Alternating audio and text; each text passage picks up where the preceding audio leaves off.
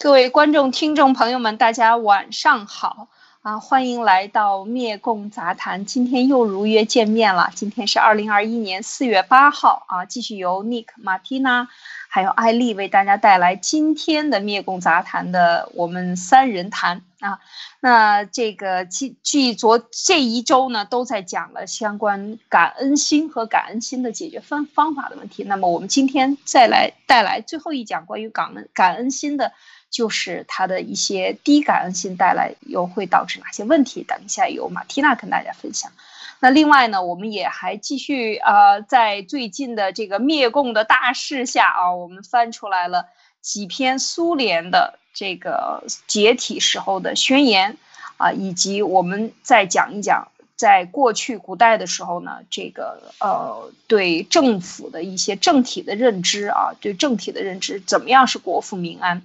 什么样的情况是这个强国？强国应该保持什么样的一个状态啊？是那么有才能的人在这个国家强盛的时候，在什么样的时候出来，在什么时候就可以不出来啊？就选择归隐啊等等。我们跟大家分享，其实说到了，结合前两天讲的，都是说到了一个民与国与君啊这样的一个关系，就是类似于我们现在讲的中国人，中国。啊，和中国共产党还是其他的什么样的一个政体，谁这个之间的一个关系很类似啊，就是一个比喻。那我们讲一讲，跟大家分享一下，希望带来一些启发。好，首先请马蒂娜跟我们分享一下你的一些新的呃想法。好的，有请马蒂娜。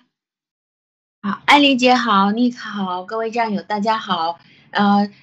呃，我们这个星期讲了已经有三次了关于感恩心啊，那么我最后来做一些答疑，就是就是关于呃为什么要把感恩心调高啊？对我来说有什么好处？那如果我是保持感恩心低，会有什么样的问题啊？那今天就是做一个收尾，就是很多人问关于这个感恩心的话题的介绍，说那我如果说是我现在呃听了这个关于心理学的原理，感恩心我会不会有提高呢？答案是会的，但是这个是在意识层面的，你的潜意识总体习惯就还是那个样子。那么通过听讲解其实是没有办法呃本质的改变的。一般的情况下呢，啊，我们通过这个统计，我们会发现潜意识里面感恩心本来就很高的人，他的提升幅度会比较明显，大概就百分之二十左右，就是在他搞懂了这个原理以后。而感恩性比较低的这些人，他的身高就会相对来说比较不明显。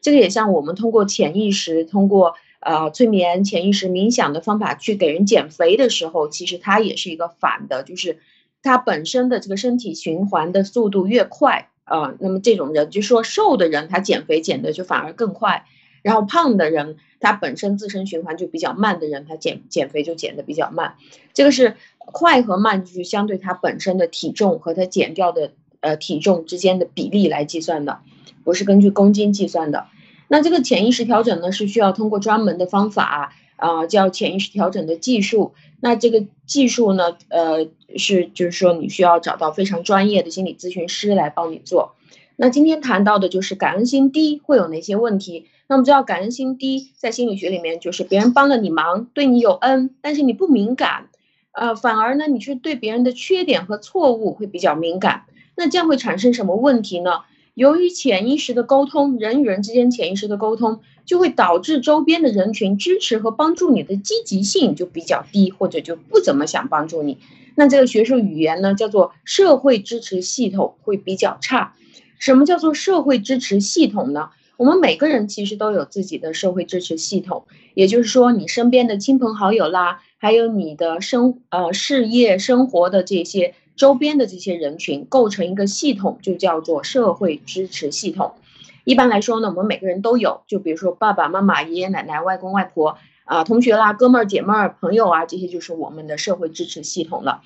因为人和人之间存在着潜意识的沟通，那么大家是一种直觉，说不清道不明的觉得。帮了你呢，就是越来越就没有积极性，不怎么想帮你，或者没有时间帮你。而感恩心低的人是没有办法去调动别人积极性的嘛？那由于他的社会支持系统质量比较差，或者别人不不怎么愿意去帮他，那么这个质量低，关系网比较差，他的运气也就会比较差。我们要注意这种。啊，我们所谓的在在这个科研、在心理学里面研究出来的这种，就是别人不愿意去帮他，这个我们在意识层面我们是感觉不到的，我们不会直接感觉得到，就觉得哦，这个人我觉得不值得帮助他，所以我不帮助他。我们在意识层面的感觉是，我们会觉得，哎，我好像和这个人气场不对，或者会觉得，哎，我这跟这个人好像聚不到一起去。或者我们好像有点合不拢啊，谈不来啊，或者是我就总觉得跟这个人在一起有点不爽，搞不成。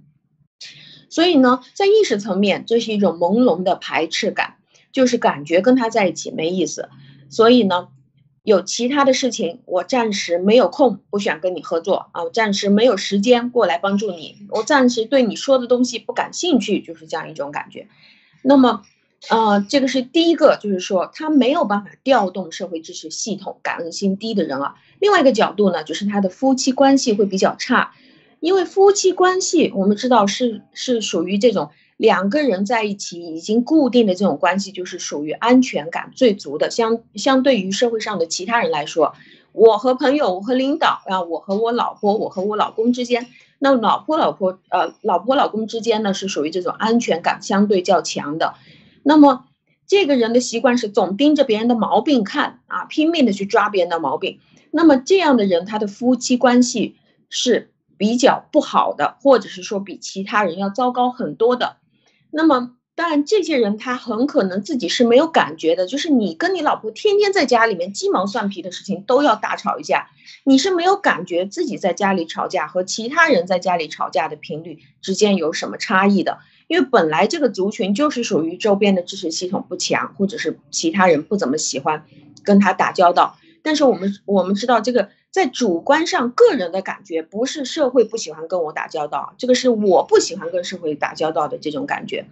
那么他肯定是对其他的家里面的这个情况是不了解的。比如说，我不可能去问说，哎，艾丽姐，你和你老公在家里面具体是什么样的事情，哪种程度才会去吵架？啊，那么这哪种哪种鸡毛蒜皮的到哪种程度不会吵架？这个是一般的人不会去问的。所以就是说，这些人呢，当我们去做调查的时候，我们才会发现他和他的妻子之间的吵架频率、吵架的内容特别特别小，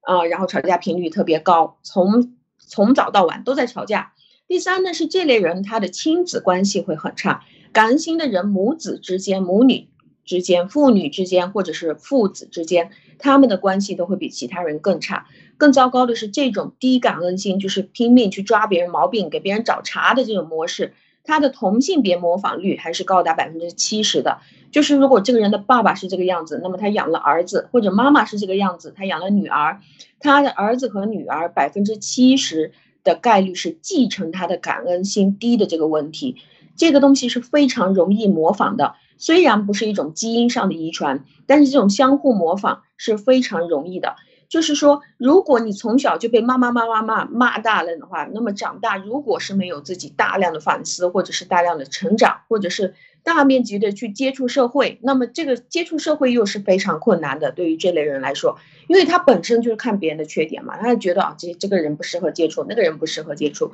所以呢，这种东西就是非常容易就可以继承下来了。那第四呢，就是这些人他的社会关系、人际关系会比其他人要更差，他的领导关系也会更差，所以呢，他赚钱的可以选的这种赚钱机会就会比较差。那这个就是说他的财运会比较差。那当我们搜集这些案例的时候，我们搜集这些一穷二白、白手起家，因为我们中国是所有的人一下子全部都变得超级贫困，这个不是一个个案，就是整个国家都被他剥削的超级贫困了。那么在这种一穷二白、白手起家、自己爬上来顶峰的这种人呢，很多小时候是很穷很穷的，就像七哥这个样子，是真的一步一步走上来的这些人呢，我们去对比他们的概率。就是大概率这些人的共性就是感恩心很高，他可以记得住别人对他的好。但相反，那些啊帮了别人帮了自己的忙，自己都看不见啊想不到，或者是赶紧就过河拆桥了。那么这一类的人呢，还不断的给别人找麻烦的这种人呢，他白手起家做很大的概率就比较低。就是在这群白手起家做成功的人里面，这样的人数，感恩心低的人比较少，感恩心高的人比较多。所以呢，我们之前也跟大家讲了，感恩心高很很大的一个来源是家里面的父母就感恩心很高，那么这个人耳濡目染习得的，在一次次遇到问题的时候。他的家人带着他手把手的教出来，成为了他自己的习惯。长大了就不知不觉成为了一种人格。那么一个人如果是感恩心差的话，他之前我提到有机会少、关系网差、财运差、夫妻关系差、亲子关系差，那么造就了这样的人在生活当中，他和其他人对比，他就苦难多、疾病多。疾病多半表现成为什么呢？就是这个是一种心理状态转化出来的生理疾病，我们现在叫做新生医学的范畴。那这些人容易得的问题呢？一个是消化系统的疾病多，一个是心脏系统的疾病多，然后呢是血液系统的疾病多，皮肤系统的呃疾病多。也就是说，感恩心差的人，他比其他人更容易得心脏病，更容易得肠胃道消化系统的疾病。更容易患上糖尿病，也就是血液系统的，那么更容易患各种各样的疑难杂症治不好的皮肤病。这些所谓无法根治的疑难杂症、慢性病，其实在现在的新生医学里面发现，很多都是来自于心理的问题身体化。那有人说，我能不能倒过来解释？就是说，皮肤病的人、糖尿病的人、消化系统疾病、呃心脏病的人，他们都感恩心低。那我没有这样说，我之前。曾经跟大家讲过，关于逆推是一个伪逻辑，这是推不通的。这个就像狗会拉屎，我们不能倒过来逆推，说只要拉屎的都是狗，猫也会拉屎，牛也会拉屎，是吗？所以皮肤病是很多种，其他的问题也会导致皮肤病。但是为什么感恩心差的人容易得皮肤病呢？因为人的心理状况和人的生理的状心理状况转化为这个生理疾病。现在我们的研究已经发现了。人的这个植物神经系统和人的心脏、血液、消化、皮肤这个心理状态的这个系统是几乎重合的两个系统，它是关系非常密切的几个系统。而且这一类的人，他到最后会有的一个问题就是这一类的人死得早，就这一类的人容易在六十岁之前就得癌，这个也是有统计数据的。那为什么说到六十岁呢？其实我们国家的大部分得癌症的这个一个线是大概在六十岁，当然每个省是不一样的。那一般来说，得癌症的人如果是在这个国家，大家都是一样吃有毒食物，那么大部分的人是六十岁得癌。那么你就会发现，当你去调查这些三十岁、四十岁、五十岁就得癌症的这些人，你会发现这些早早得癌的人里面，他们心态。心心理状态或者是自己的心态非常差，这样的比例是比普通人群要高出来很多的。但是心理状态不好不一定是感恩心差。比如说离婚的对方，他的心态非常糟糕，比如说他是个指责性或者是牛角尖的一个老公，长期对着你骂下来，那么你也是会很容易得乳腺癌的，或者是很早就得乳腺癌的。但是感恩心差的人，他本身也会非常容易得癌，因为这些人他是活不好的，每天他看到这个世界是非常糟糕的一个世界，很多事情是无法理解的，或者是让他接受不了的。那么这样的心理状态是一塌糊涂，看到世界乱七八糟。同样面对一个事情的时候，他比一般人更加忍受不了，更加心烦意乱。那么他愤怒的时候，也就是更让自己不可遏制。所以感恩心差，今天给大家带来的问题就是导致的问题：机会少、关系网差、财运差、夫妻关系差、亲子关系差、烦恼多、疾病多、死得早。好的，就今天就分享到这里。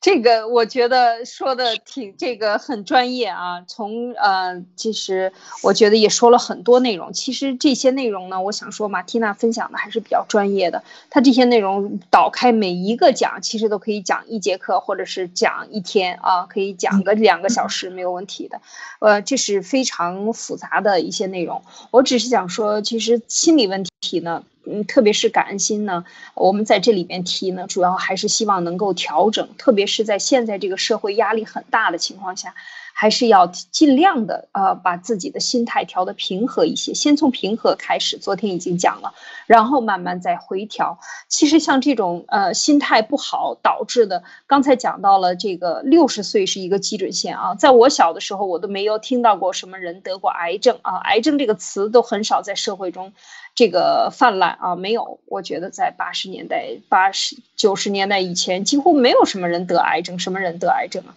就是很少有得癌症这个词的。那么到我大学毕业的时候呢，我的有一个同学，非常好的一个女生呢，然后嫁嫁给了我的另外一个同学，然后这个同学呢住外了，住外了以后呢，就经常寄寄信回来。寄信回来呢，他的母亲就是这样的一个比较霸占型的这种人格，就是有，我觉得是有一种恋子情节，因为只有这一个孩子非常优秀，这个男孩子非常非常优秀，然后这个女孩子也是非常优秀，但都是这个。就是性格比较完美的，然后当这个女孩子和这个男孩子出去了，他们也定亲了，然后就和他的妈妈住在一起，在国内。然后他每次寄信回来的时候呢，是一个信封里边写着两封信，一封是给妈妈的，一封是给他的这个妻子的，啊，然后呢，他的妈妈就很有霸占欲，要看这个信，然后呢，经常指责这个女孩子。结果这个男孩子出国不到一年，他就得了这个子宫癌。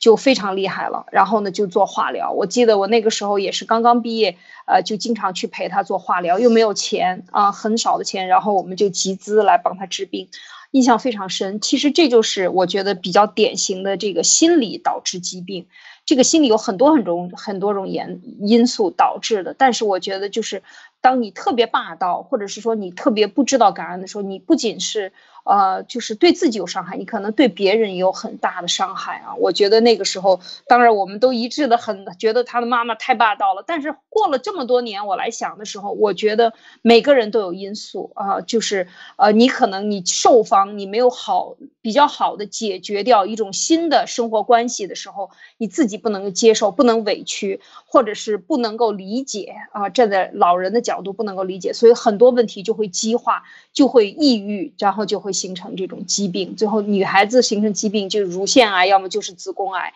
都是在这这两个地方的。所以我觉得是非常，呃，我我这个当时非常震惊的，我没有想到这个心理那么大的作用。当时也意识到，那都是非常年轻，大学刚毕业，二十二三岁嘛，非常的年轻的时候就已经得了这个癌症，然后去做化疗，然后终身不能生孩子，就把子宫切掉了。所以你看。这个就是对自己造成的伤害。如果你不能提早、越早越好啊，去预防这些心理问题，然后家里没有这样的经历，也没有人去替你缓解的时候，你就要找一些朋友去说。也许在说的过程中，你就把这个这个机遇的东西给他说出去了啊。这个是我们今天，这是我的一点想法。嗯，那这个说到这里呢，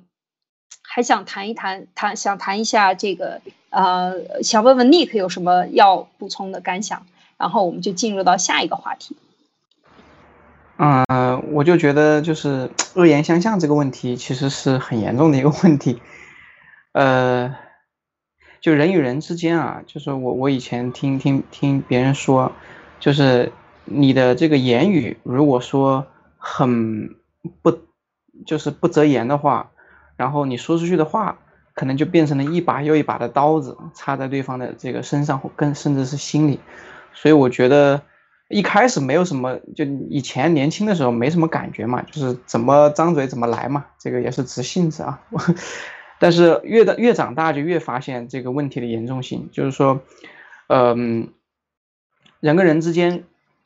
可能你的内心里面其实，呃，对对方没有并太多的恶意。甚至是有的时候是长辈或者是晚辈之间，那甚至是有时候你说完了之后呢，你又觉得这个说的自己说的也不对，或者是有点过，但是说出去的话，那人家已经听了，听了很可能人家就已经受伤了，那受伤了很可能就就像这个刚才讲的那个心理疾病，如果说人家还听到心里去了，那可能累积起来或者说是就会就是听多了就会造成这种心理上的一些一些一些疾病或者说一些问题。所以我觉得确实就是说，一个人在成长的过程中，就是对于这些问题，对于这种啊说话呀，就是这种与人交流的时候的这种，呃，这个不要去轻易的去指责吧。然后就是说话的时候一定要注意，尤其是对这个自己身边最亲近的人啊。所以一否则的话，真的会可能造成很多很多的毛病和问题。所以我觉得这个也是拿出来，就是说大家一起共勉吧。嗯嗯。是啊，我记得那个日本的那本书叫做《水水会水告诉你什么》，是吧？就是你对水分子赞扬的时候，你写美丽的话的时候，那放在水的旁边，那个水它的结晶和水分子拿出来在显微镜下看是非常完美的，这个对称的。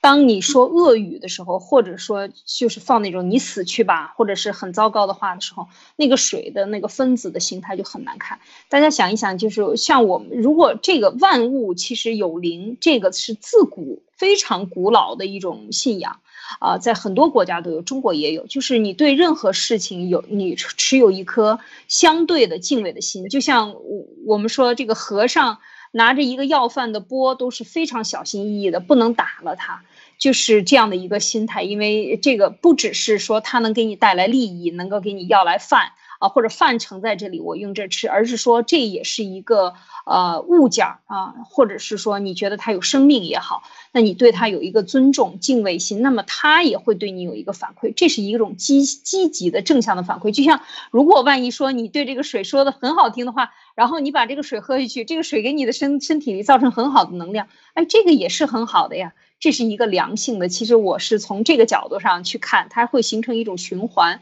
你发出去的力，这个力呢，一定是有反作用力的，这个力一定是守恒的。你用什么样的心对外边说什么样的话，你都有一天会收到这个。的力的反作用力，是发的善心善的力量啊，那个好的力量，感恩的力量，那么你就会得到这样相的力量和这个力量带回来的一些呃这个好的结果啊。如果你用的是恶的，那么你得到的时候就不要抱怨自己的生命啊运气不好什么的，不要抱怨，因为一切的发动力、原动力、发动机都在你自己的心里，在你自己的手上。啊，这是我想这个分享的啊，在这一点上，嗯，马蒂娜还给我们点评一下吗？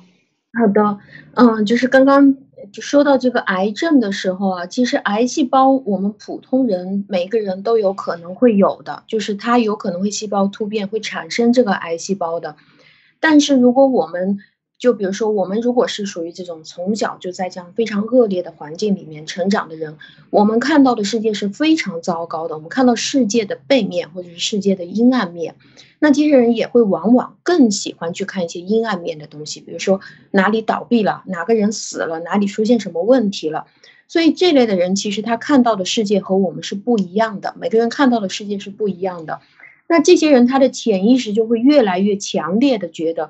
包括他从小知道的这些东西，还有他每一天又看到的这些东西，因为其实我们每天能看到的东西，都是在印证自己对这个世界的一种评价。比如说，我觉得这个世界很危险，那我明天出去就看到外面这个东西果然危险，危险，危险，危险。就这些人看到很糟糕的世界，他潜意识越来越强烈的觉得活在这个世界上没什么意思。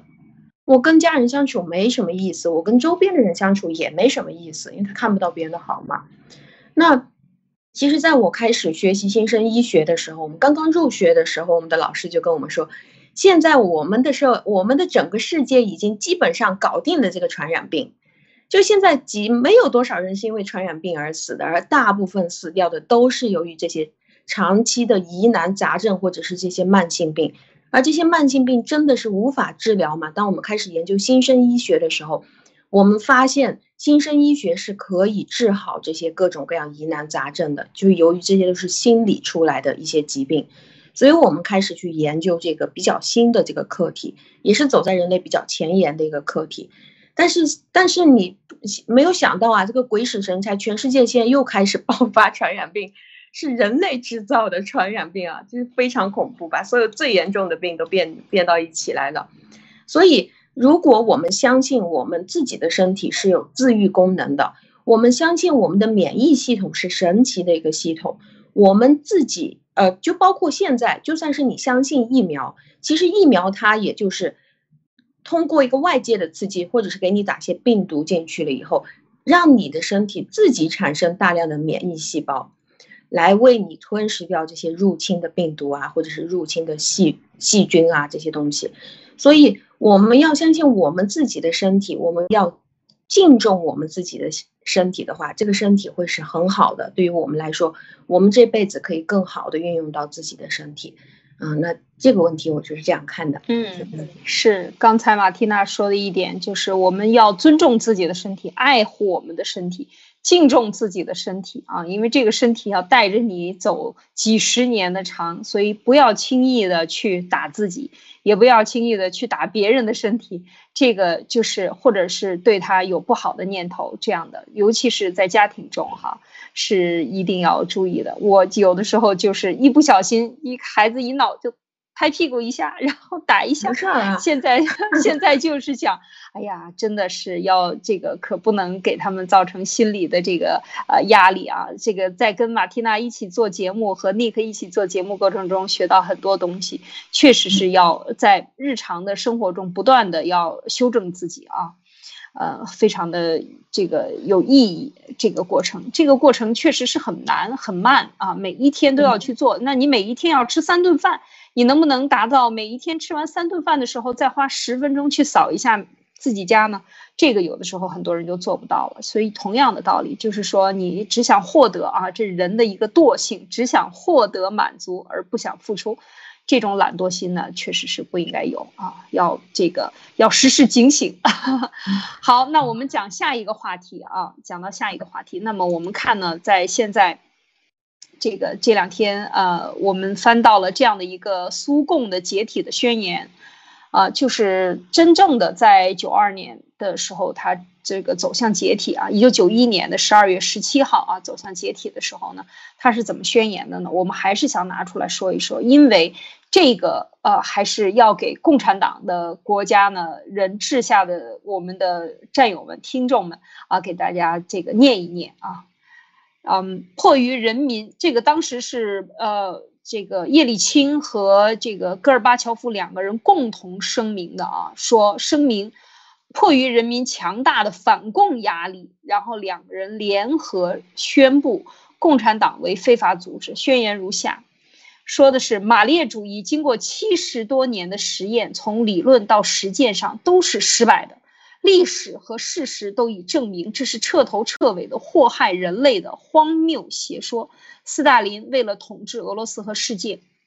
把社会主义制度和共产党不断推向世界各地，在世界的各个角落，只要出现共产党，就会出现内战、饥荒和恐怖。为此，我们在克里姆林宫真诚地向全世界上受共产党迫害的人民和国家道歉。看好。现在我们郑重宣布：第一，前苏联共产党的所有组织全部解体，呃，解散。从即日起，前苏联共产党的任何活动都是非法的，并要受到法律制裁。第二，一切参与过暴乱的党徒立即到指定机关自首，并听候处理。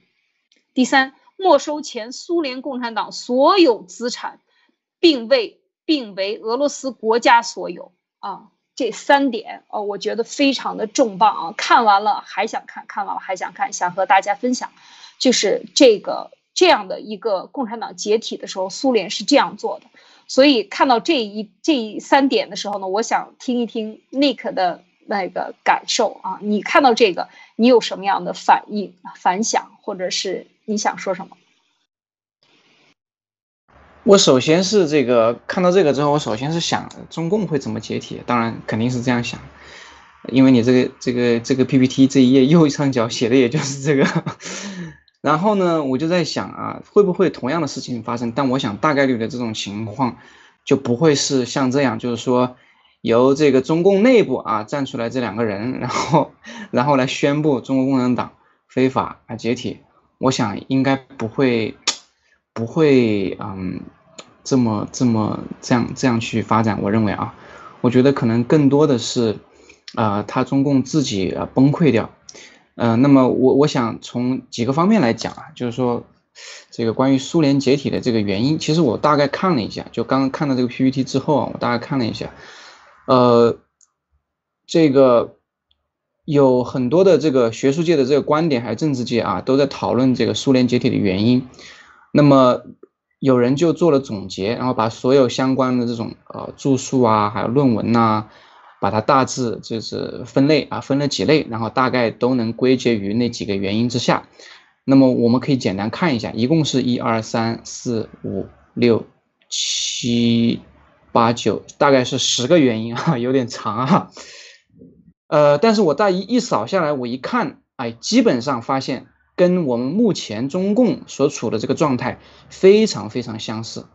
所以我想跟大家一条一条过一下。就他讲第一个原因，斯大林模式僵化。什么叫斯大林模式呢？就是在政治、经济、文化体制是一种高度集中和集权的体制。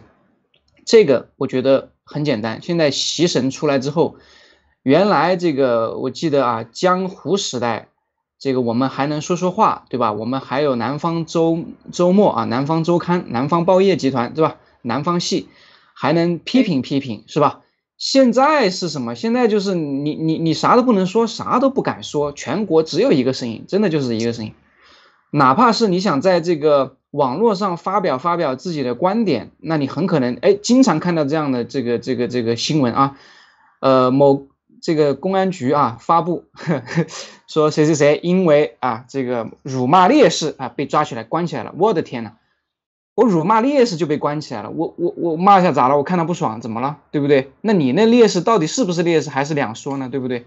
所以这种新闻太多了，所以这个斯大林模式僵化啊，这个我觉得就是现在对应的所谓的啊习天线宝宝模式或者说习神模式啊僵化，这个我觉得党内党外大家都有这个共识啊。第二个就是说，第二个跟第三个讲的是经济，一个是经济改革失败与领导失职，第三个是经济与产业崩溃。我觉得这个文贵先生也讲了很多，从内部战友传出来的资料，包括我们自己的亲身感受，包括现在的这种产业的这这些企业它的一个实际情况，包括我们现在这种失业率，我周围的这些曾经的同事们他们的一个生活状态、工作状态。这个其实是毫无疑问的啊，这个就即使不听七哥的这个内部传来的这些情报，我们大家也是有所感受的。恰尤其是在这个，呃，这个这个病毒之后，加上这个美国啊，全世界的制裁也好，这种断断这个经济脱钩也好，这种贸易这种阻碍也好，基本上曾经的这个二零零零年这个加入 WTO 的大好形势，基本上已经。慢慢就开始丧失殆尽了，我觉得，所以这个经济，呃，共产党依靠这个外贸的这个经济，以及它靠内的所谓的内循环的这个房地产托经济，这个基本上是已经走到了这个末路了，我觉得。所以说这两点也恰好是跟苏联解体前的这两个原因也是，呃，相相对应的，是 OK 的啊。然后第三个是。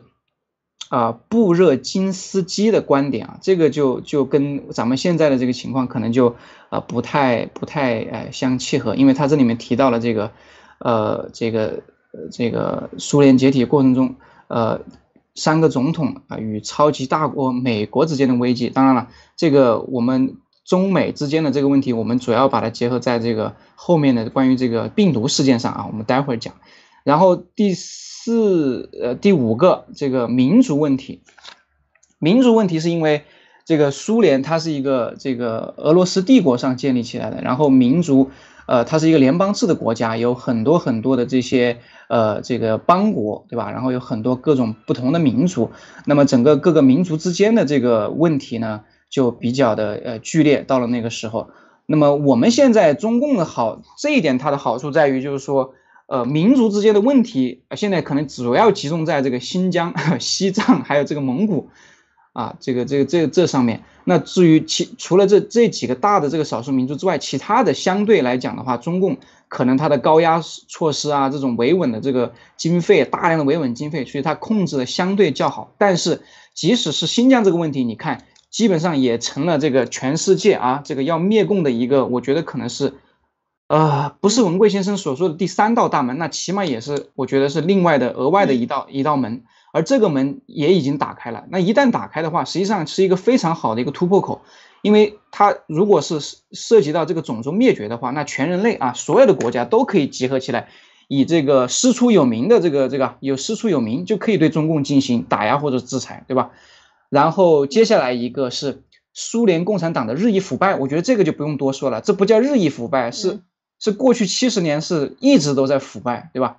然后接下来一个西方的推动，我们也可以看到，现在不论是欧洲还是亚太，包括日本这个西澳澳大利亚，对吧？还有美国就不说了，全世界已经开始联动起来了，这个也是非常非常这个呃明显的一个一个一个信号，对吧？然后再下一个，国际间多重军备竞赛导致的国力虚耗，我觉得这个不讲这个冷战。对对，不讲这个军备竞赛，但是我们讲国力虚耗，因为共产党这个假面杖、假假擀面杖子经济本来一切都是虚的，包括我们这个博士军团的讲的这种，还有这个郝海东、郝郝董，呃，郝董先生他讲的这个我们的这个军军队里面那些假的那些什么，呃，这个枪都是用德国的，我们自己的根本不能打仗，这而且这话都是从内部传出来的，对吧？都不是我们在这瞎想臆测的啊，最后。下一个啊，这下一个就就牛了，切尔诺贝利核事故，嗯，这个就跟咱们的现在这个大的事故，病毒爆发一样的，对对对对，就跟咱们这个病毒爆发就是一模一样的，而且这个病毒爆发不只是对。啊，这个不像切尔诺贝利，它只对自己，当然对周边的有一些国家，因为那个那个核的污染被吹吹到，包括他们当时对北欧都能检测得到，对吧？但是那个还还相对来好，就是说你你吹可能吹散了一段时间，可能就好了，然后他们还能做一些防范，对吧？但是你这个病毒的话，它是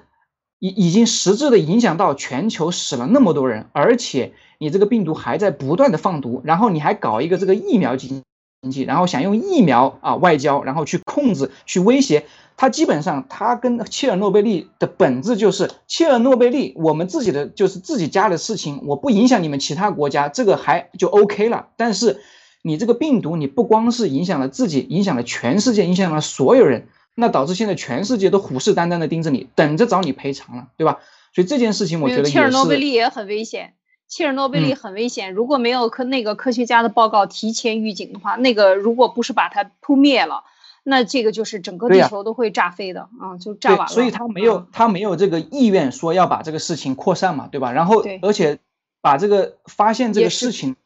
也是他们自己国家的这个科学家嘛，我我我看对吧？他们最后然后用用这个。他牺牲了很多自己的这个同胞，去把这个这个整个这个核核泄漏把它全部堵住，包括撒那个硼啊沙把它全部盖住，对吧？然后让他们去下到那个水管里面去把那个东西给它给它关上，对吧？就是用那个水。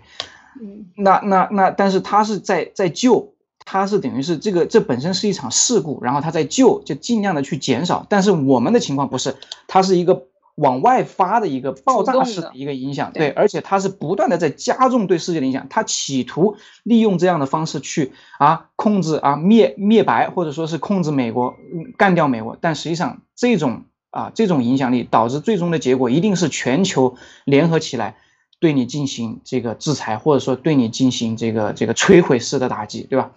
啊，那最后一个就是他讲的这个法律。啊，苏联成立宣言和呃成立条约，那规定就是说，呃各加盟国呃共和国享有自由退出的 联盟的权利。当然，这个可能是苏联的一个后门呢，在但这个在中共来讲的话，我觉得中共的法律的问题就在于它就是法都是假的，因为我们反复也在我们其他的节目里面讲到，中共的宪法就是一个笑话。然后文贵先生也曾经讲过这个五四啊。啊，六四呃，这个这个这个五四运动，然后讲的这个呃毛泽东五六年的那个宪法，对吧？拿出来那个东西就是骗人的。我们这个也不断的在向全世界宣传，告诉全世界，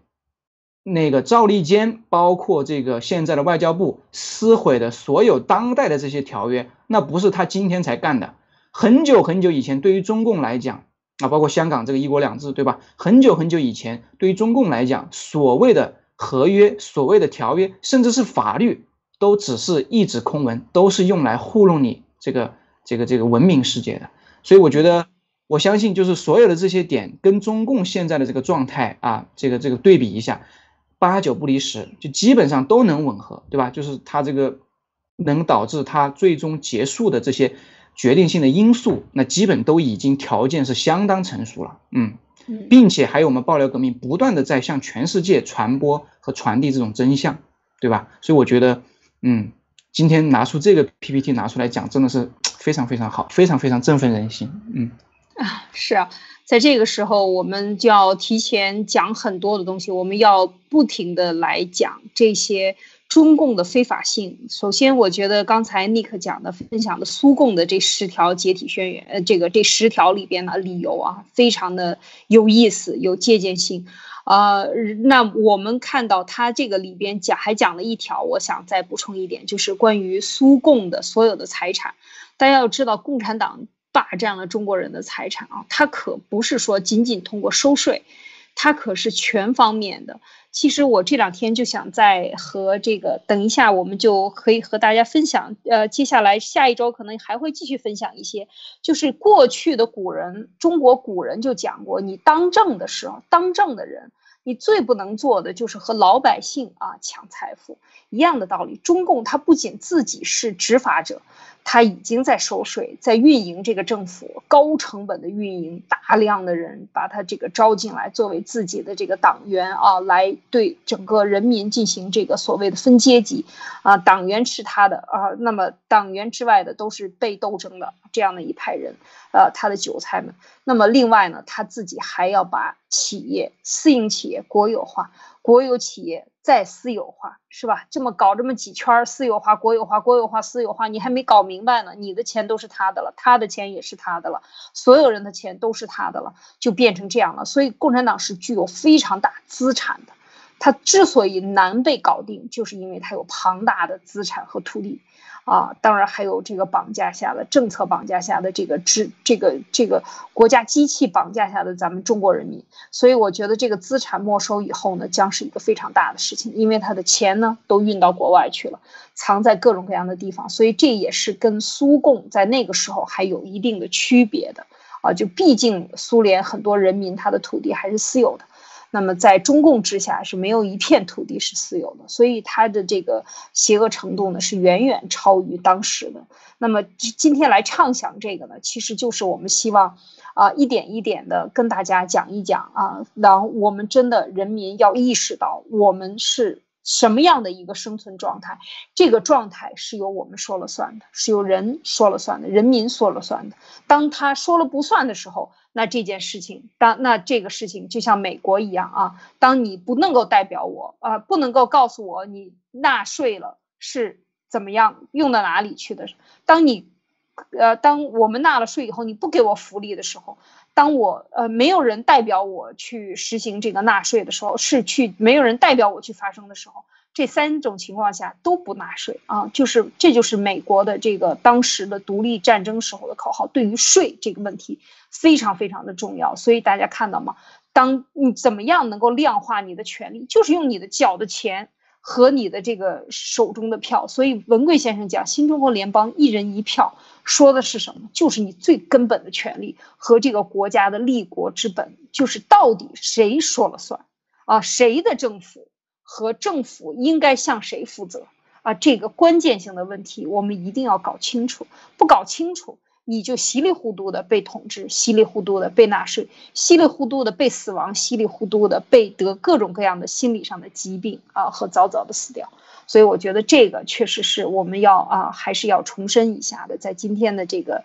呃杂谈里面要和大家分享。在这个问题上，我不知道马蒂娜还有什么要补充的吗？好，嗯，就是在看到刚刚的那个呃话题，就叶利钦和戈尔巴乔夫联合宣布的那个那个东西。呃，我查了一下，好像他们是自己宣布的，他并没有被国际上普遍的定义成为像现在中共这样的反人类罪啊。那么就是说，他可以自己宣布说，我们组织是非法的，然后我们参加暴乱的这些人受到制裁，是吗？然后啊，我们没收你们的这些非法所得。其实我我非非常赞同艾丽姐的想法，就是说。呃，中国共产党它和之前的苏共做的完全就不是一个级别的事情啊！它是全方位的霸占了整个中国的所有财产，整个从地到天，一切都是他的了。土地、矿产资源、老百姓的生命啊，还有社会商业活动当中的各种各样的行业，到现在为止已经全部都被他垄断了。每一个行业基本上做到最大的都是他自己的企业了。那你？那现在现在要要来跟这个中共算总账的时候，呃，他又给全世界带来了那么大的一个问题。我相信这一次会，给他的制裁会更加严重，一定不是说什么参加过暴乱的会给他受到制裁啊，那应该是所有的中共党员都会面临这个样子的追杀，都会面临这种非常严重，因为他定义成反反人类罪了嘛。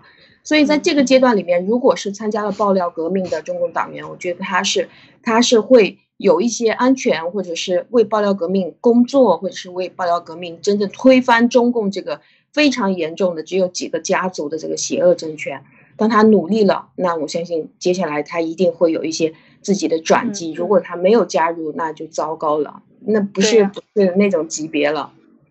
对，这个就是未来一百年，你的家族都会被人耻笑、被人追杀、被人侮辱，甚至抬不起头来啊！就一直低着头生活，一定会有的。因为我们要想到中国人。当他一旦呃意识到你是在对我欺压的时候，他的那个仇恨爆发出来也是非常的可怕的啊，是一股洪流。所以真的是希望更多的有志之士啊，有识之士多来参加这个海外的爆料革命，来一起宣传真正的真相。另外呢，参加义工，多做一些登记，去法治基金捐钱，都是你的办法，可以证明你啊没有跟共产党沆瀣一气。好，那这个问题呢，你还有什么要补充吗？我能问一个问题吗？那个那个艾丽姐，这个因为您的这个历史知识比较丰富啊，所以我又不懂的地方了。这个，呃，这个呃，戈尔巴乔夫和这个叶利钦啊，他曾经都是苏联的这个高官吧，对吧？那么他们怎么能有资格宣布说没收前苏联共产党的所有财产财产呢？并并为俄罗斯国家所有嘞，他们本身就是这个前苏联的高官呢。不对不对，他这个你要分清楚，党和国是两个概念。他那个时候能分出党和国，在中国就很难，因为中国共产党说我的党就代表国，他是共产党啊。嗯。他是共产党的领导人，他来宣布解散叶利钦，当时这是非常苏共的啊，他是苏共的领导人。那么他一个是党书记，一个是国家的主席，两个站在一起宣布的时候，这个效果是非常非常震撼的，等于就是从内部瓦解了。就是说我今天成立了一个党，然后我宣布我的党解散。就这么简单，那么我就解散了。那么另外的就是说，这个党呢，因为它已经变成非法了，所以呢，我宣布这个党的所有的财产应该归为国家。嗯，这个就是我想说的，就是国家和党之间的关系是不一样的。但是共产党就给你混淆在一起，国家的也是党的，人民的也是党的，党的也是党的。所以这里就有一个问题了，共产党等于是自己其实把他自己的路都给断掉了，因为。你不可能，所以我说这个这个这个画面可能不可能在 共产党出现，他不可能来一个说，哎，我没收你共产党的所有财产，并为什么什么中国国家所有吧？也可以吗？可以。那你不是党在前？不不不不，你共产党是因为是因为习近平已经放弃了这个选择，不是没有给他这个选择。是时间已经过了，现在你想选择也没有这个机会了，一定要灭你。你可以自己站出来，最好的结果就是出现出现一个戈尔巴乔夫，但是中国没有出现，没有这个机会出现，并不是没有给这个时间。在过去的文贵先生爆料中讲过，这个时间一到，这是有计划的，有步骤的在推进。任何事情，美国你看都是允许你先犯犯罪，然后允许你错三次，允许你再选择三次。然后才打击你是吗？所以我觉得这个都是有计划的。在这个时候，他这个里面说的话是非常的有逻辑性的。这就是中国共产党不想让中国人知道的。但是苏共那个时候没有那么坏，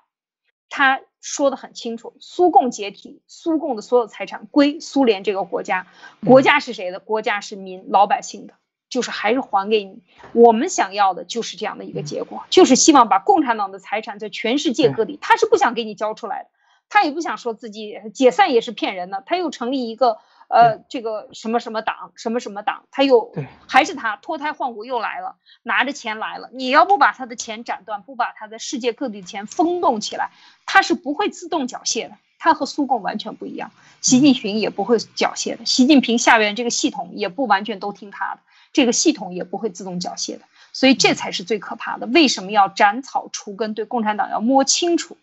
要在情报战上最终战胜它，其实这是非常艰难的一个一个战争啊，一直在进行当中。好吧，那这个问题就分享这些，好吗？嗯。好，我们继续今天讲下一个呃话题，第三个话题就是讲到我们的小故事环节了啊。那么继续有谈这个晏婴谈国泰民安，这就是刚才我觉得和今天的主题呢要谈的这个共产党和国家的概念呢有有一点类似。那么谈到这个问题的时候呢，其实他就是讲了一个关键的点啊，我先总结出来说，当政者不要和老百姓抢财富，然后法令要公平，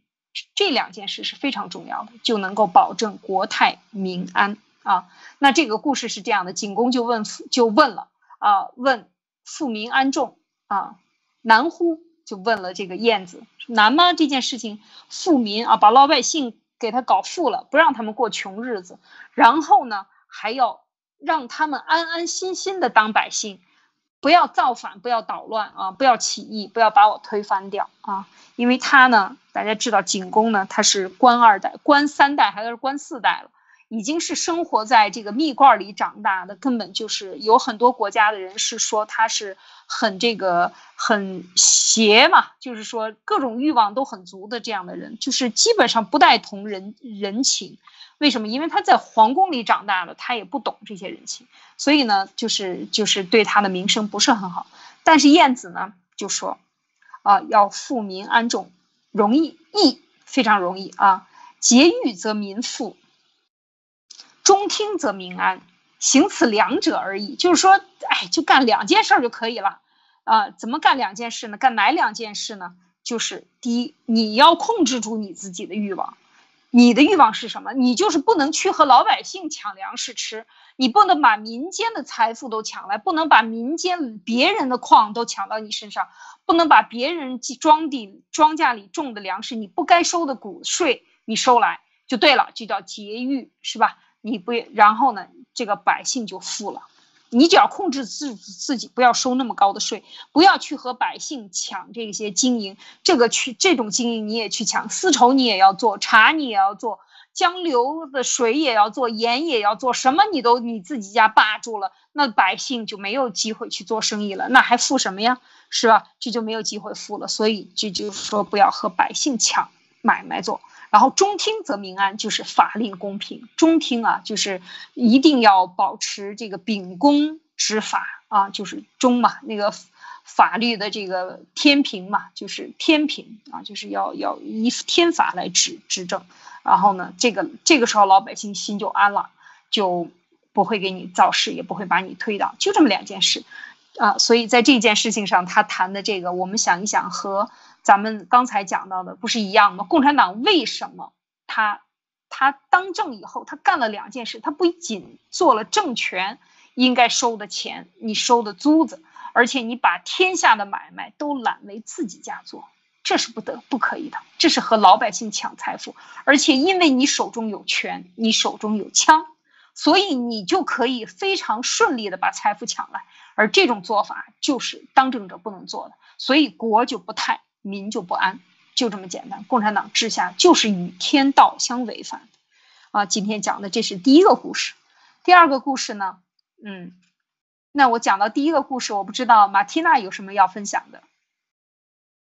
嗯，我觉得就是结合刚才的那个和现在这个小故事，政府它其实就是一个物管公司，我们一定要把这个概念记清楚，就是。你如果说是不知道物管公司是管理的是什么内容，他到底要把你这个物管费拿去干什么，你就没有必要交。就前面那一页，那后面当当我们听到这个故事的时候，我们就会发现中共他和当时这个燕子说的这个燕子他说的是，我们需要在一个公平的法治社会，而且呢，老百姓是需要呃足够的富有的自己创造的东西自己能够得到，他就不会来推翻你。那么中共这个情况是。房子是物管公司的，是吗？你出去工作，税收还是还是你工作的工资，还是物管公司给你发的？你要去存钱，这个银行也是物管公司开的。你能做什么，不能做什么，全是物管公司说了算。而且你去做个生意，物管公司来给你当老板，发多少工资他说了算，那一切都是他说了算，管天管地。为什么你还要再跟他交钱呢？变着法儿的给他交钱，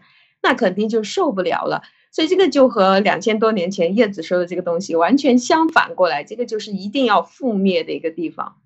对了，确实是这样，现在就是这样一个情况，而且已经无所不用其极啊！过去的文化大革命就是完全的是砸烂一切啊，它没有建立，它是砸烂。现在是把建立好的这个在烂砸烂的基础上、废墟上建立起来东西再抢走。啊，他没有砸烂，但是也是只要在你手里就砸烂，在他手里就不砸烂，就是这么一个情况，所以非常可怕的这样的一个这个景象啊，真是我觉得像想起来都不寒而栗啊。这个共产党现在的用的这个路已经用到极处了啊。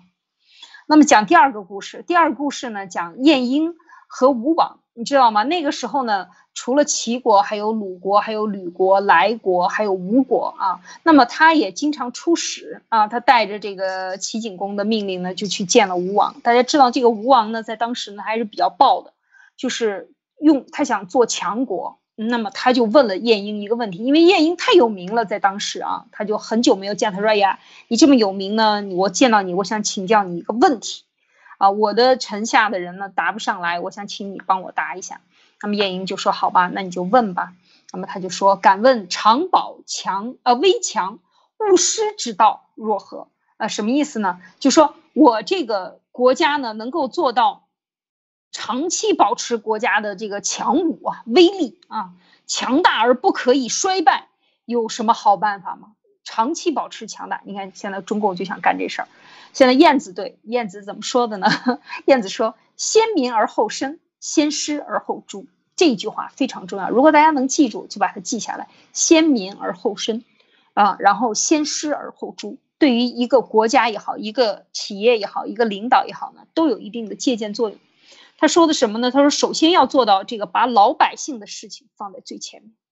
老百姓的事情放在首要地位，解决完了，然后再解决自己要解决的。他的说自己其实就是这个执政党或者这个君王啊要解决的问题，然后把奖赏施恩的事情要放在首要位置，然后再把惩罚诛杀的事情放在次要位置。看明白吗？就是先民而后身，先师而后诛啊，就说然后强不暴弱。贵不临贱，富不傲贫啊！这个大家可能一听都能明白，就是说你虽然强，能力很强，但是你不要去对这些弱小的国家和这个去进行这个欺凌啊。然后你虽然你你是贵族，虽然你有钱，但是你不要去伤害那个卑微的人。虽然你非常富有，但是你不要去看不起那些没有钱的人啊。有钱不有钱不能作为衡量标准啊。这就是这个时候的这一句话。那么他下面继续说：“百姓并进，有私不侵，民和正平啊，就是说这个，只要老百姓能够有能力，就让他有，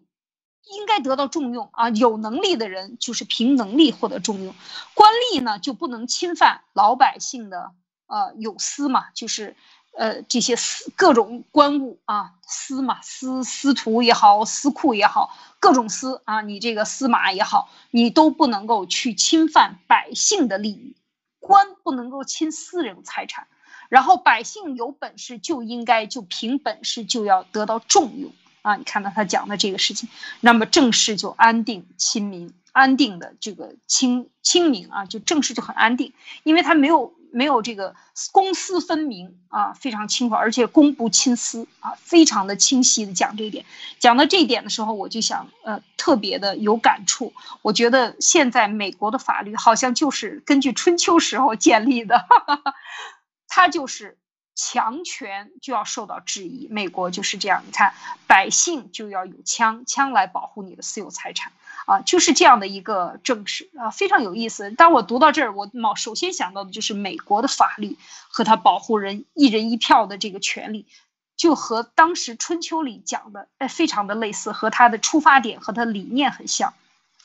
那么继续来啊，下一段就是不以危强退人之君，不以重强兼人之地啊。就说你有了很大的这个国威了，是吧？你的武武器、军队都很强的时候呢，你就不能够呃，就不要想办法去占领别的国家，然后把别的国家的这个君王啊赶走啊，因为他一般就是以君王赶走就把这个国家吃掉了，是一个标志，所以他就说退人之君，就是等把别的国家占了，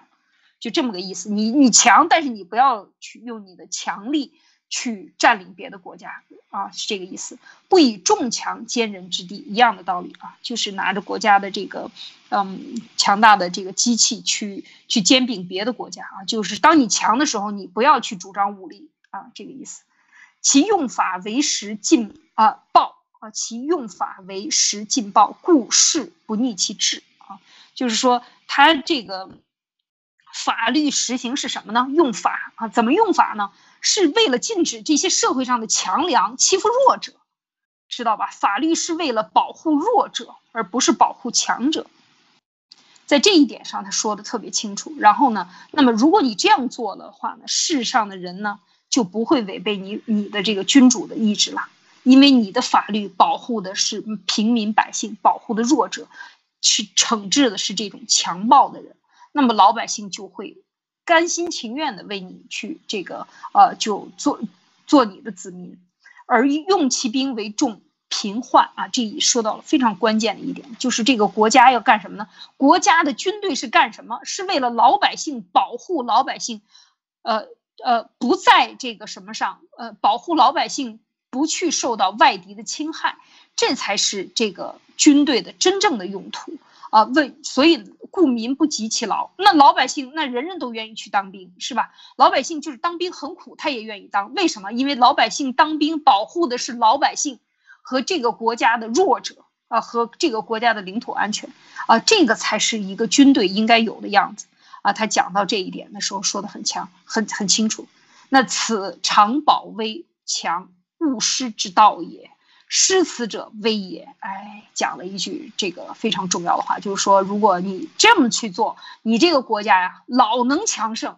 你老也强盛。然后，如果你不这么做，你这个国家就危险了。然后呢，吴王愤然作色，不悦，不悦曰：“ 因为吴王想侵犯别人，想做强国，侵犯别人，所以他就很不高兴。”这次话谈完了以后呢，这个，这个。这个燕子呢，就找了一个理由说：“我的工作完成了，我要回去，永远再也没有和吴王见第二次，因为这个国王太危险了啊！他就是有，有就是觉得这个话说的不好听，不符合他的心思。但是我不知道，就是这个话符不符合 Nick 的心思？你怎么看这个和战狼之道？对，就是说，实际上啊，说来说去啊，这个呃，长保危墙啊，勿失之道啊，什么意思呢？就是其实。这个君王当君王的当当然都想这个臣顺君意啊，民顺君意。但实际上说来说去，晏子所有的答复里面，只有归根到底只有一点，而是君顺民意。对，我觉得就是这么简单。那么当你做到顺民意，你不要想着说妈的这么多人都得听你的，哇塞，这不可能的。你得听他们的，你得成就他们，你也就成就了自己，因为你是君，君成就民，你自己也就成就了君。那你老想着这个这个这个这个明顺你，那你变成你就是暴君了。你暴君呢，你怎么可能呢？是吧？就没有没有就没有好下场嘛。所以我觉得他说的所有的这些话，我觉得跟中共咱们照照镜子啊比起来的话，基本上就是全都是中共就全都是反着做的，就逆其道而行了基本上就是燕子的话，他一句都听不下去。他这中共你看，先自身后民嘛，对吧？先杀人，对吧？在后都没有没有失，哪有什么失，对吧？这他基本上就是后面的全干了，前面的一件不干，我觉得是这么这么这么回事儿。现在中共，所以不不论是看苏联啊，不论是看苏联还是看两千多年前的这个春秋，呃，跟中共照一照啊，对比对比，基本上中共这个这个这个再加上文贵先生咱们爆料革命，这看看看这个形势，我觉得是非常非常清晰了，就是说中共这已经到了不得不亡的这个这个地步了，我觉得。再加上那天博博士讲了一句特别特别有意思的话，就叫做这个，呃，这个穷则什么韬光养晦，达则战狼出击。所以现在就是这么回事啊！你他觉得自己现在达了，达了，现在到处出击啊，到处与人为敌，到处这个交恶。那你好了，我倒觉得你现在他不是说什么啊，贵不临贱，富不傲贫，他是。他是平，他要傲富；他是贱，他要临贵啊！他现在是反过来的，基本上啊，所以我觉得这个真的是非常非常好。我觉得这个分享的特别好，我喜非常喜欢这个艾丽分享的这个故事，谢谢，谢谢。嗯，这个马蒂娜，你你在这个呃战狼上，呃，我我我看我还可以讲几分钟，我再给大家讲一个小故事吧，再给大家讲一个小故事吧。嗯，好，呃，我讲完这个小故事，再请马蒂娜分享啊。那么这个，那这个时候呢，其实就是涉及到这个国威，什么样的国家我们有才能的人？因为我们知道中国人都是非常有才华的啊，中国人可以讲是世界上最勤劳的民族，呃，如果能有之二的话，就不会有之一啊，就一定是之一的。就是真的是非常的勤奋，那么也很有很多人非常努力，那么有很多人有才华，也能看得清世道。那么这个时候呢，就吴王就问了晏子一个问题，因为吴王特别想有像晏子这样有才能的人，那么他就问他，他说：“哎，国如何则可处？国如何则可去也？就是说，这个国家什么样的人，这个你像你们这种有才能的人呢，就愿意选择；什么样的人呢，你们就不愿意选择。”然后英晏子就答说：“哎，英文之，就是我听说呀，啊，亲疏得处其伦，大臣得尽其忠，民无怨志，国无虐刑，则可处矣。”啊，这句话我这个都非常，你看咱们一一眼都能看明白的啊，就是意思是非常的直接，就是亲疏得处其他首先放在第一位的就是这个国家的人伦啊，不管亲亲啊亲近。的人也好，疏远的人也好呢，都按照他这个应有的样子呢，就是来这个都能够在朝廷中呢担任适当的这种角色啊，然后家庭呢也都是能够啊处理的很好，亲疏都得以处理，这就是不管离国王远近的人还是什么样的人，他都能够按照他应有的这样的一个才能啊，呃获得其位子。然后大臣们都能够尽心的尽职的啊，我们讲过忠了啊，民无怨志，就是说基本上没有积压的公事，说白了就怨志，就是说你这事儿老不弄，老得上访，老得上访，老不处理，就是老是压着老百姓的案子不处理，并不说所有的处理都是公平的，有的时候是不公平，但是你去处理就是一个态度。啊，民无怨志，就是说他没有压着的案子啊，然后呢，国无虐刑，就是你这个没有特别残酷的刑。那么这个就可以在这里待着，是君子怀不逆之君居治国之位啊，是以啊，就是所以呢，这个君子呢就呃愿意让这个归附于这些不逆的君子，君子就是君王啊，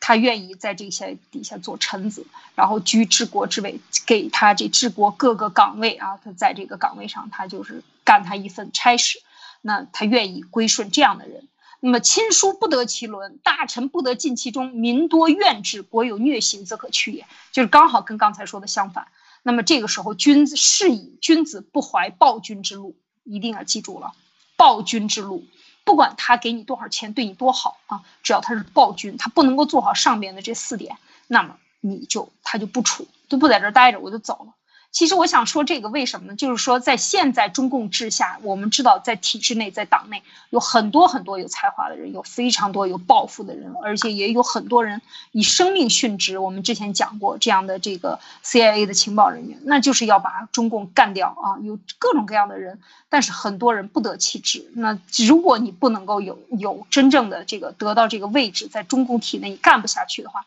真的是可以选择停一停、静一静、出来。啊，不为他做事，或者你在这个位置上一定要吃这口饭，你也可以枪口抬高一尺，你可以不做，你可以做一个相对的啊，应该叫做，呃，不作为啊，不作为就是现在最好的作为啊，这是我的看法。我想问问，在这一点上，马蒂娜有什么想分享的？好的，就是刚才的这两个，我觉得都是非常美好的人间社会啊，非常美好的这种社会环境。啊，君顺民意也好啊，还有你要看重人的才能，不要去搞生殖器治国啊，等这些东西都告诉了吴王以后，吴王他，我站在心理学的角度上 来说啊，就是这个吴王就会感觉到，这个好像对我没有好处啊，因为他的角色是什么？他是国家的一个主人，他是当时的这个皇帝，是国家的主人，我能够去抢你，都干嘛不抢呢？那我我为什么要把这些东西都？分出去，他就没有办法去思考出来这个问题了，因为他的角度不对，就是他这个国家的主人，为什么这个就像你是家里的主人，然后他来跟你建议说的啊，你要把你这个财物啊，就是分给你的保姆，让你保姆非常开心，这为什么呢？是他他是我的仆人啊，或者他是我呃是我管制下的这种人，所以我我认为为什么美国他可以这样去做得到，就是真正当时燕子说到的这种美好社会。呃，或者是说他曾经做到，曾经非常强盛的去验验证了燕子所说的这些东西都是对的，因为他本身的这个角度就是他的权利是老百姓给的，他不是国王，权力是从老百姓给予政府的，老百姓随时都在监督政府啊，那么来选举出来这些人来做一些 CEO 而已，但是他并不是国王啊，那么，嗯，我觉得这个也和我们。东西方的对人性本身的这个理解也是有很大的，呃，有有一个极端的差异所带来的。因为我们中国人相信的是人之初性本善的，就是我们所有东西可以根据我们就我们生出来，我们都是善为主的，那我们就以我们的善念去做各种各样的事情吧。但是西方它是原罪论，我出生了我就有罪恶的，那人是以恶为主的，那那么。所以，大部分的人不可能去行善，不可能去做一些违反自己的恶的这个本质的事情，所以就要用各种制度去卡死他。所以，这个在他的原罪论和我们的人之初性本善的这个论上，就有两个国家完全不同的体制就建就建立起来了。嗯。确实有意思，这个是很好的一个分享啊，马蒂娜的分享，就是说，到底这样的一个理论要把它执行下去，需要什么样的一个执行力，然后站在什么样的一个角度上？所以我们想治国，特别是建国啊，这个理论和建国最开始的原则是如此的重要啊，这就是。这就是你未来的所有的方向的一个一个走向的一个基石，所以我们现在探讨这些问题呢，都在探讨一些最原始的东西。我们回到最原始的，我们国家为什么要建立啊？这些所有的因素里边来建立的，应该建立什么样的国家？这样去考虑的时候呢，再对比现在为什么美国建立的这个，恰恰是像春秋时候他所倡导的这样的，为什么能够做到？他用什么样的方法做到的？我觉得都是值得我们去思考的。如果有战友有好的。好的思想、一些建议、一些想法、一些引申和问题，都可以给我们留言，好吗？我们非常欢迎大家的分享，也希望能够引起、引发大家更多的思考和讨论。啊，非常感谢大家的收听，今天的这个灭。灭共杂谈呢，三人谈呢，我们今天就谈到这里，啊，我们这一周呢也已经完成了五天的谈，那下一周呢，我们再继续开始，会带来更强有力的、更有意思的分享带给大家，希望大家敬请期待，好吗？谢谢大家的时间，再见，再见，再见。